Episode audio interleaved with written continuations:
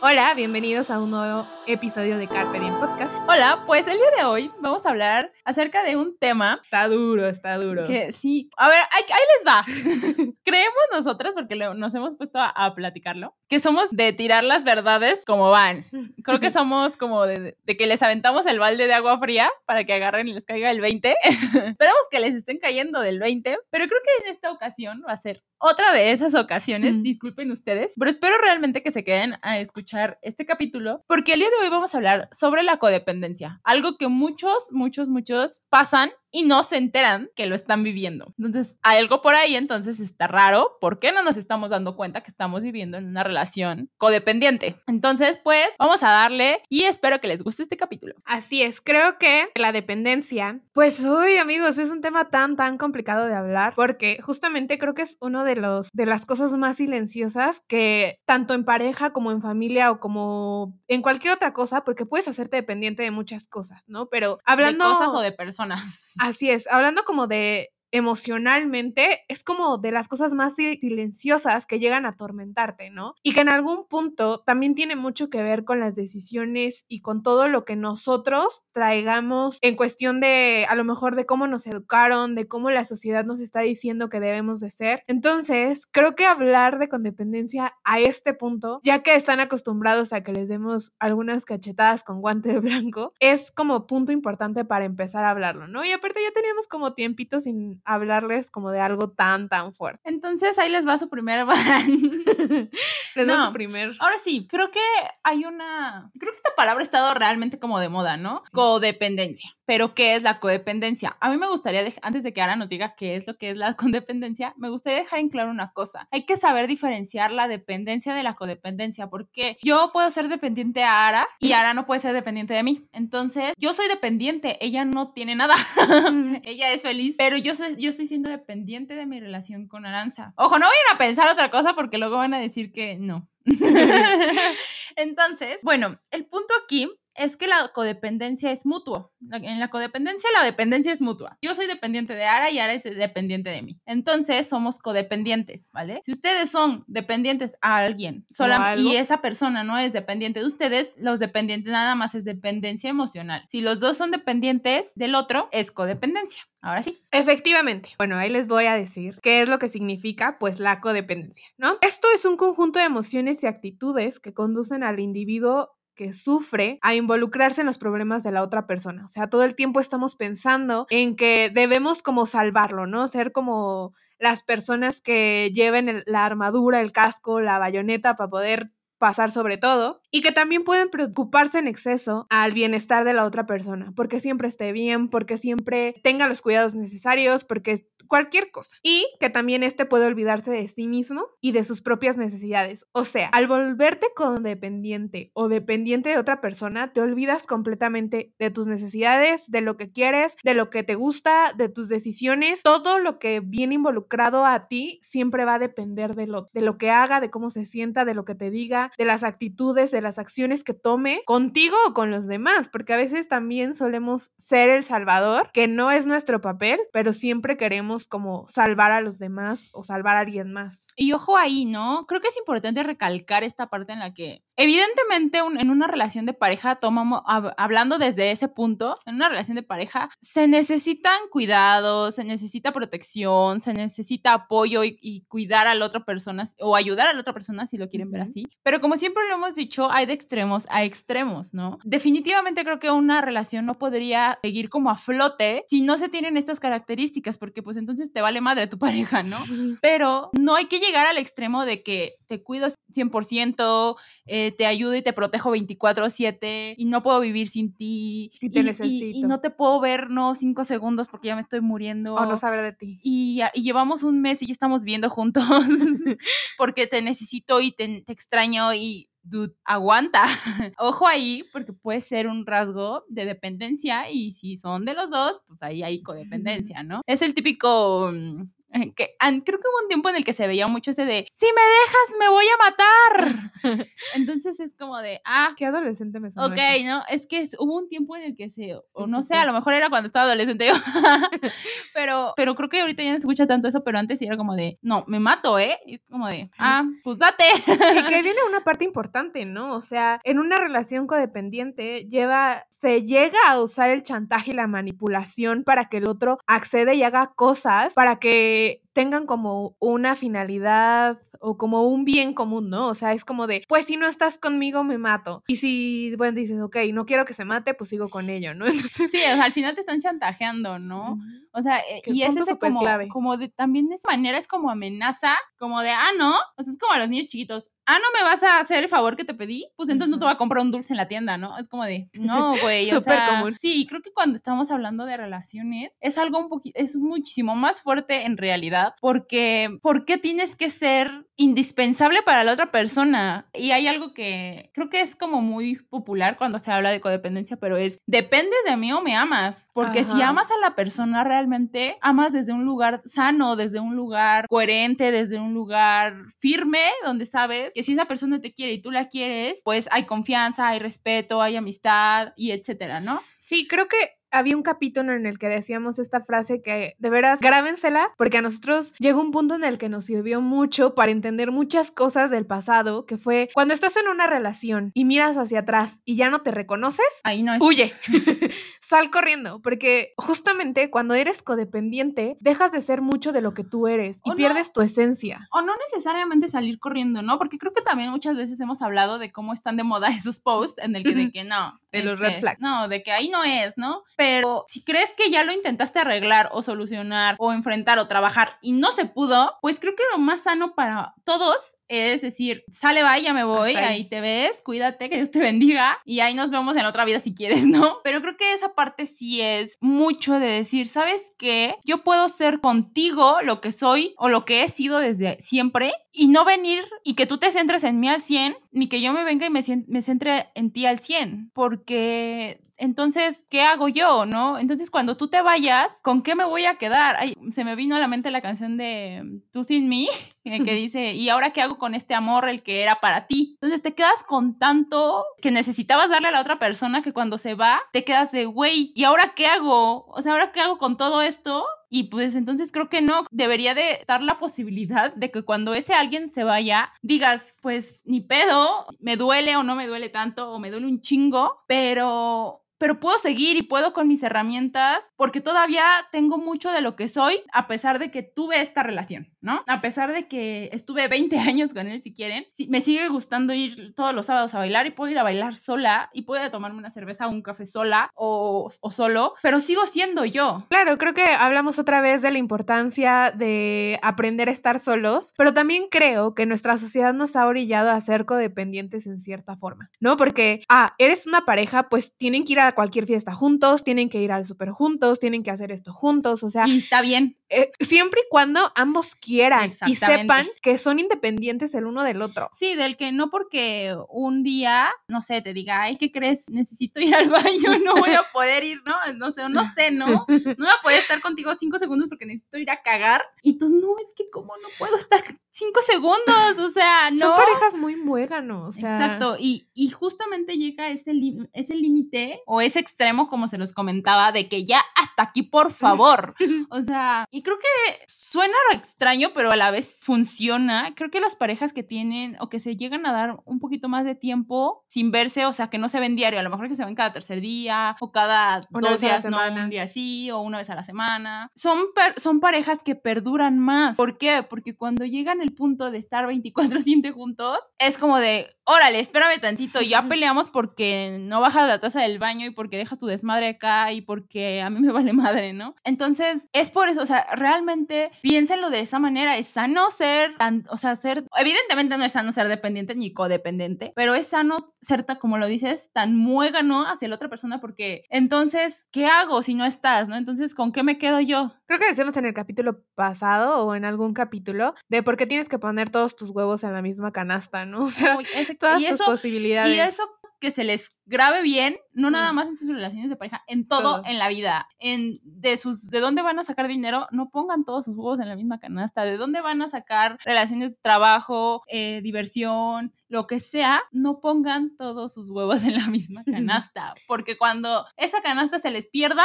a ver qué chingados van a hacer. Claro, ¿no? Y entonces ahora vamos a, se preguntarán, ¿no? ¿Y cómo puedo saber o cómo se diferencia una persona que llega a ser como con- codependiente o que podemos tener como estas tendencias, ¿no? Creo que el primero y el más evidente de todos es que su autoestima llega a estar muy bajo, o sea, sienten que si no, si no están con esa persona no van a poder ser nada, que no le van a gustar a nadie más, que no van a poder sobrevivir a esa ruptura, Justamente esta característica es como de las más interesantes y ahí les va, ¿por qué? Porque, y está muy cañón, o sea, esa pareja que es codependiente, es codependiente porque necesita reafirmar esa autoestima, ¿no? Al final, si no necesitara reafirmar su autoestima o su seguridad, no sería codependiente. ¿Por qué? Porque no necesitaría estar cuidándote todo el tiempo, protegiéndote y diciendo, no, yo aquí te cuido y no te preocupes, ¿eh? Y, y no sé, o sea, 100% ojo, lo vuelvo a repetir porque no quiero que se malinterprete. Es sano que sea, que pase este tipo de conductas en la pareja, pero hay un límite, hay un extremo. Entonces, cuando estas conductas de cuidado enfermas hacia la otra persona están como súper latentes, es porque es una forma de cuidar su autoestima. Es decir, yo puedo cuidarte a ti y soy lo suficiente para cuidarte. Entonces, y por eso, eso me siento bien, o sea, eso me es- hace sentir bien. Exactamente. Y está muy cañón. O sea, eso es lo que les hace subir su autoestima. Yo soy suficiente para ti. Yo puedo cuidar. Aunque yo no me puedo cuidar a mí, yo te puedo cuidar. Y eso eleva mi autoestima. Claro, qué, qué parte tan fuerte y tan importante, ¿no? O sea, a veces creemos que la autoestima solo tiene que ver, o sea, con que tenga la palabra auto, sientes que solamente tiene que ser como un trabajo tuyo, ¿no? Y cómo también llegamos a poner tantas cargas en el otro, de como yo no me puedo cuidar a mí mismo, te voy a cuidar a ti para que me sienta bien. o sea, es como cuando cuidas a lo mejor a tu mascota, ¿no? O sea, yo sintiéndome que te estoy cuidando, me voy a sentir bien y me voy a sentir pleno y con eso soy feliz. Pero volvemos a lo mismo, dejas de lado tu bienestar y te olvidas de lo que tú quieres, de lo que tú decides. Entonces hay que ponernos a pensar en si tú estás siendo esa pareja. Como lo dice Les, no es malo sentir preocupación por tu pareja, pero hay que saber hasta dónde y hay que medirle las cucharadas de azúcar a la... Y luego vamos a caer en coma insulínico y a ver qué chingados hacemos, ¿no? Entonces, otra de las características de un perfil codependiente es también justamente este miedo como a ser abandonados. Y es lo que les decía, me dejas y me mato y me suicido y, y me tiro del monte, ¿no? O, o no es que si tú te vas, o peor aún, te vas, te mato, ¿no? Ajá. no, me, no te vas, me mato, te vas, te mato. O sea, es esa parte de, las que, de la que le decíamos que era como el chantaje. Por, y justamente este miedo a ser abandonados, ¿por qué? Por lo mismo, porque su autoestima no les da para más, no les da para decir, ok, ¿puedo yo estar sin esta persona? Sí, tu necesidad está de ser aceptado por los demás es tan latente que no O alcanzas por la a, persona amada en, este, este no- caso. que no alcanzas a dimensionar qué tan enfermizo puede ser eso, ¿no? Esto que me dices que dices de si te vas te es como de güey, ¿por qué quieres hacer temer por su vida a alguien que tú consideras que amas? Entonces, qué fuerte, o sea, esto está cada vez más fuerte, amigos, pero Y justamente es como esta parte se viene a confundir, como les decía, de, de amor, porque en algún momento puede ser, si yo te demuestro todo esto, porque tú no. pero no, pero, pero te lo demuestro desde un lugar de afecto, de amor, de, de cariño, ¿no? No te lo demuestro desde un lugar de posesión, de, de poder, ¿no? Porque muchas veces por eso también se crea una codependencia, porque necesitamos tener poder sobre la otra persona, decirle, a ver, chiquito, aquí estás bien y te agarro del hombro así como de, mira, aquí, aquí estás abajo de mí, ¿no? Entonces, es esa parte también de cuidar qué tanto estamos siendo controlados por la persona que nos dice necesitar tanto. Y creo que también viene una característica bien importante, ¿no? Se- Sentirte poderoso y ser tú el que, ay, sí, voy a aceptar a que él sea poderoso y voy a dejarle como esa plaza y esas decisiones a él porque a lo mejor es más sabio o no sé, hay como, hay como muchas cosas que piensas cuando aceptas que, que quieres ser como dominado, si es que lo podemos llamar así, por la otra persona. Y no tiene nada que ver con el masoquismo, amigos. Sí, no, o sea, ese todavía es un poquito más sano que es. Bueno, sí es consensuado, acuérdense. Vayan a ver el de sexualidad para que lo sepan. Ahora, otra cosa importante es que son altamente sensibles a la crítica, ¿no? Creo que una vez lo hablábamos de decir, está bien que tu, tu familia o tus amigos se preocupen por ti y tú sabes hasta dónde, pero creo que también es una parte importante a tomar a consideración. Y volvemos con la autoestima. O sea, es que creo que todos los puntos regresan a la autoestima. Sí. ¿Por qué eres tan sensible a la crítica? Porque no tienes bien cimentada tu autoestima que cualquier que te diga pendejo te la crees y ya eres pendejo. Sí, y pónganse a pensar cuántas veces nuestros padres, o sea, está bien a lo mejor decirle a tu hijo, ¿sabes qué? Yo noto que, no sé, que te habla muy fuerte, ¿no? Ah, pues es por esto, es por el otro y ya hablé con él y eso iba a cambiar. Ok, perfecto. Pero si crees que es una conducta recurrente, porque a veces cuando somos o cuando estamos enamorados, muy bien dicen que el amor es ciego y pendejo. Entonces, al estar sumamente enamorados uno del otro, si es que lo podemos llamar así, encomíenlo por favor, estamos tan cegados y tan, no, eso no está pasando, eso no me está pasando a mí, eso no esto, eso no el otro y lo que tú dices está mal. Entonces, el sentirte sensible a esa crítica es parte de, de esa venda que a veces traemos en los ojos por sentir que amamos fuertemente a la otra persona, ¿no? Y, creo que todos hemos tenido o observado la codependencia desde afuera y de decir, ok, esto también te está haciendo daño. No aceptamos esto por el, lo que ya veníamos mencionando, ¿no? De, de no sentirte solo, de no sentirte abandonado y a pesar de que lo amas y que sabes que te hace daño, quieres seguir ahí. Entonces, hay cosas importantes que considerar. Otro punto también que se destaca entre los codependientes. Ay, no, estábamos buscando hace unas, unas estadísticas, que hay muy poquitas estadísticas, pero ahorita vamos para allá. Pero justo como buscando la estadística nos salió algo de club de la codependencia, deja de sufrir un pedo así. Es eh, codependientes anónimos. Y fue así como de, ¿what? O sea, neta, es como, ya no son alcohólicos nada más anónimos. Ni ya neuróticos. son codependientes. Ah, sí, también hay neuróticos anónimos. Güey.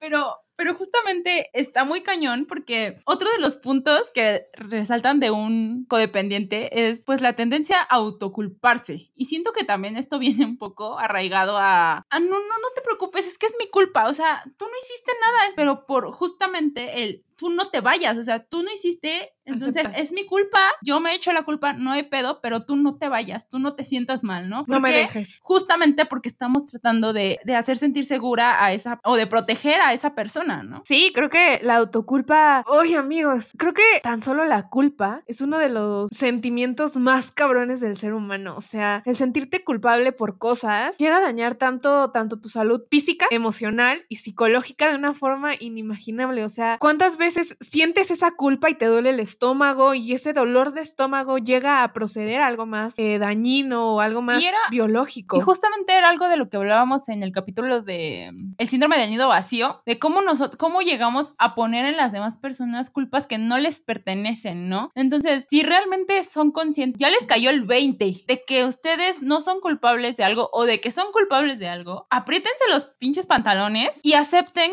que es culpa y no vayan regando por todos lados a gente que ni les pertenece ni nada. Así es. Y bueno, como saben, siempre nos hemos manejado a través de los números, pero esta vez fue un poco raro y difícil porque cuando buscábamos como las estadísticas o las incidencias que puede llegar a tener o cuánto, cuántas personas llegan a ser codependientes, todo nos arrojaba hacia violencia. O sea, todo era como de, ah, si eres codependiente, obviamente eres violentado. Ok, sí, pero no es para tanto. Entonces... O sí es para tanto, pero por eso estamos aquí, amigos. Así es. Creo que es importante aprender a, a identificar lo que te hace bien y lo que te hace mal, ¿no? Entonces, el primer dato importante es que en México afecta a un tercio de, de las parejas. O sea, esto quiere decir que una de cada tres está siendo codependiente, ¿no? Y que es- a lo mejor son relaciones que te dañan tanto y que también perduras tanto que no sabes cómo dejar, ¿no? Mucho también, ahorita que comentas eso, se me viene a la mente este tipo de relaciones y que creo que es muy- bastante común que duran ocho años de novios, terminan, tienen, por lo regular es la mujer, tiene otra, otra relación y al año se está casando. Y todos es como de, o sea, What? ¿cómo duraste ocho años con este güey y no te casaste y ahora un año con este güey ya te vas a casar? se han puesto a pensar que podría ser codependencia lo que tenía en la otra relación. Ajá. O sea, a lo mejor ni, ni se quería casar ella ni el otro vato, o más bien contigo, ¿no? Porque justamente es como de, no, pues dicen que no se quiere casar con, no se quiere casar. No, no se quiere casar contigo. No es que no se quiera casar, es que no se quiere casar contigo. ¿Por qué? Porque, porque, porque al, a la siguiente relación, al año, sí, mi amor, me caso contigo, no hay pedo, ¿no? Entonces, justamente es esa parte en la que a lo mejor no sabíamos y es un ejemplo bastante complejo porque a lo mejor ni estabas enterada de que en esa relación la tenías, pero cuando pasas a la otra relación, todo es completamente diferente y al año te dicen cásate conmigo y aceptas. Entonces algo cambió ahí, algo no, no es, algo estaba pasando acá que no está pasando acá, que hizo que pasara. Claro, la resiliencia llega a ser un punto importante aquí. O sea, existen codependientes y gracias a eso tenemos trabajo, amigos, pero es importante aprender de esto. Ok, sí, ya fui codependiente, ya estoy identificando todo esto que me hace daño, ok, vamos a poner manos a la obra. Vamos a decir, me voy a agarrar los pantalones y voy a trabajar en esto, porque es súper recurrente que sales de una relación codependiente para entrar a otra. Entonces, si tú no trabajas esto, jamás vas a poder tener una relación sana y duradera y, que sea todo esto que a lo mejor hemos hablado en, otros capítulos acerca de, lo que la pareja tiene que ser, ¿no? Tu compañero, tu aliado. Ah, muchas veces que que tu mejor amigo. Entonces hay que empezar a darnos cuenta de esto para crear relaciones más sanas y que esta eh, codependencia pueda ser controlada. Y que justamente sea amar y no depender, ¿no? Porque muchas veces nada más estamos dependiendo, ni siquiera amamos a la otra persona, pero por la dependencia, te necesito, te necesito, te quiero aquí 24/7, ven, vamos, ven, hagamos, ven, esto, ven, el otro, pero yo no te amo. y qué padre que pudiéramos hablar de la, desde la otra perspectiva de que yo no dependo de ti, amo estar contigo, por mí estaría contigo 24 horas al día, no nos es posible que triste nuestras vidas, pero yo veo, yo te veo o yo veo nuestra relación desde el punto de vista del amor, no desde la dependencia, ¿no? Entonces creo que también es un punto en el que tenemos que, o del que tenemos que aprender a diferenciar para estar en relación, una relación muchísimo más enriquecedora, que nos sume y que nos haga sentir felices. Así es. Ay, qué fuerte capítulo, amigos. bueno, y entonces dirán, ok, creo que cumplo con algunas características, ahora, ¿qué hago? entonces, la primera de ellas es establecer límites, amigos. Creo que lo hemos dicho muchas veces, entre la pareja no establecemos los límites correctos. Ahora sí la imagínense, porque la neta no la vamos a poner, pero imagínense la, una musiquita de terror así, porque... De chan, chan, chan. Exactamente, que no la vamos a poner, pero imagínensela. Porque justamente los límites es algo que no siempre tenemos bien o no, o no conocemos o no queremos poner, ¿no? Porque pensamos que los límites van a ir a... No le puedes hablar a este güey porque, porque me siento inseguro. Así deberían de decir cuando sienten celos. pues me siento insegura de tu amiga la nalgona o de tu amigo el mamado, ¿no? ¿por qué mejor? Sí, digan eso. Pero pues es que sí, o sea, realmente sale desde la inseguridad. Ahora, no se trata de prohibir, no se trata de decir no puedes, no salgas, no hagas, no. Un límite es completamente diferente. Entonces, creo que sí, o sea, partir de poner límites en nuestra relación, de qué es lo que yo puedo permitir, permitirme a mí que tú hagas en nuestra relación y que tú te permitas a ti que puedas hacer en nuestra relación, es otra cosa. Claro, porque a veces no soportas como el límite que te está poniendo el otro y es como de, bueno, porque te amo y porque te quiero, voy a doblar mi bracito.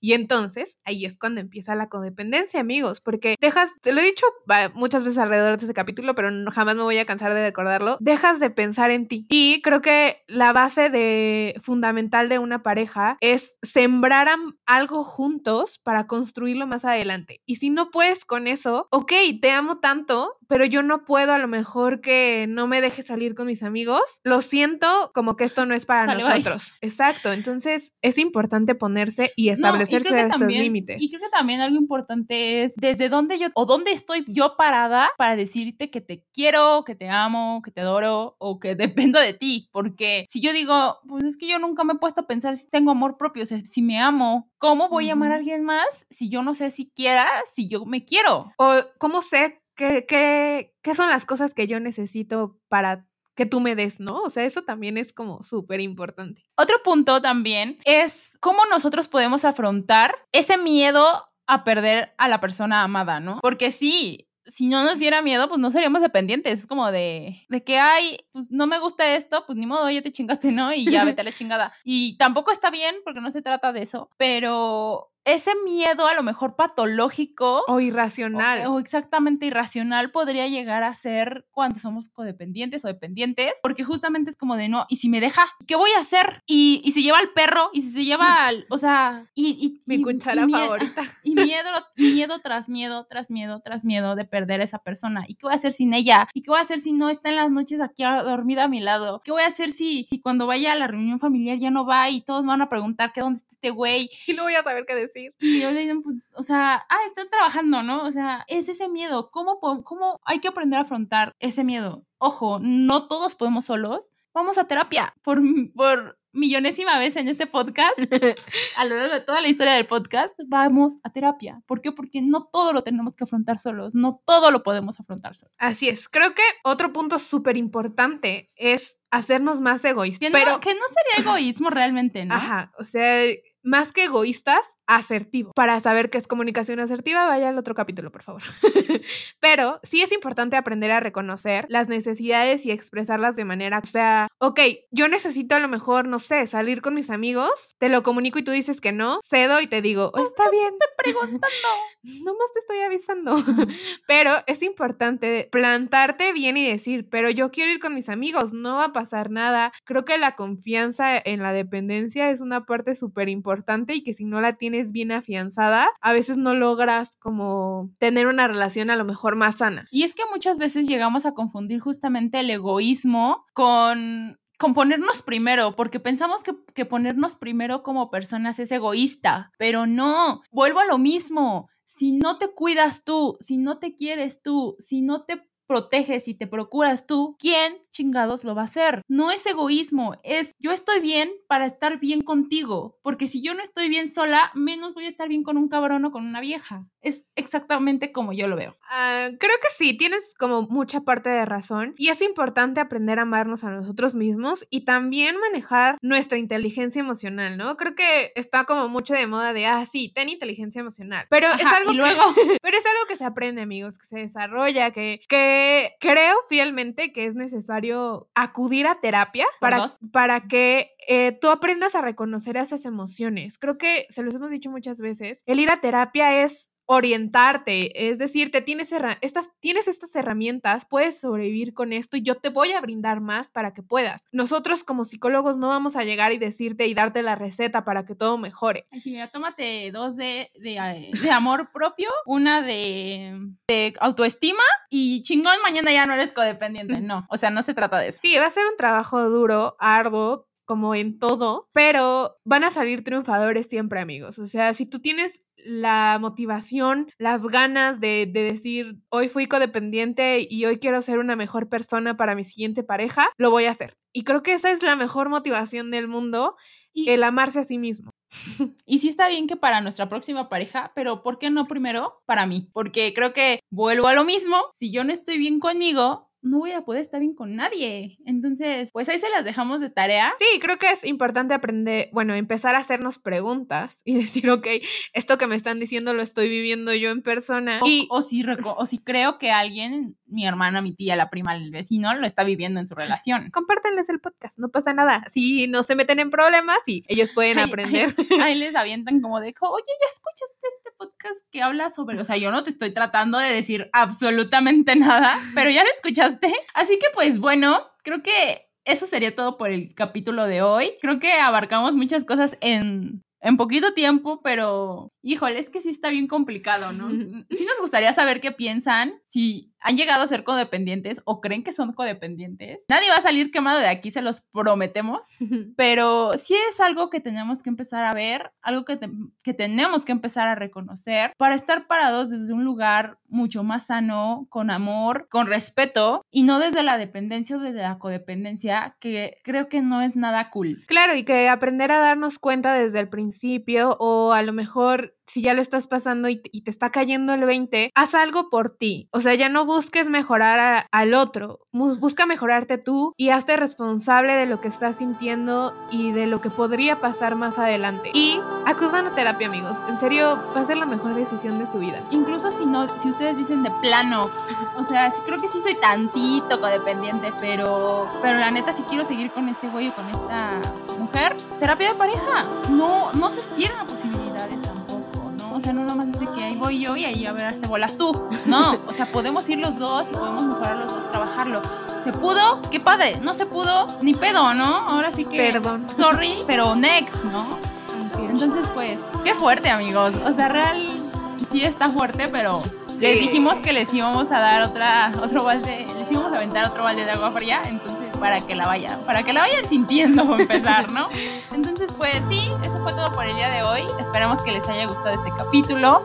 Recuerden seguirnos en nuestras redes sociales como arroba Podcast. No olviden que pueden escucharnos todos los miércoles por YouTube y por Spotify. Ahora sí, sale bye.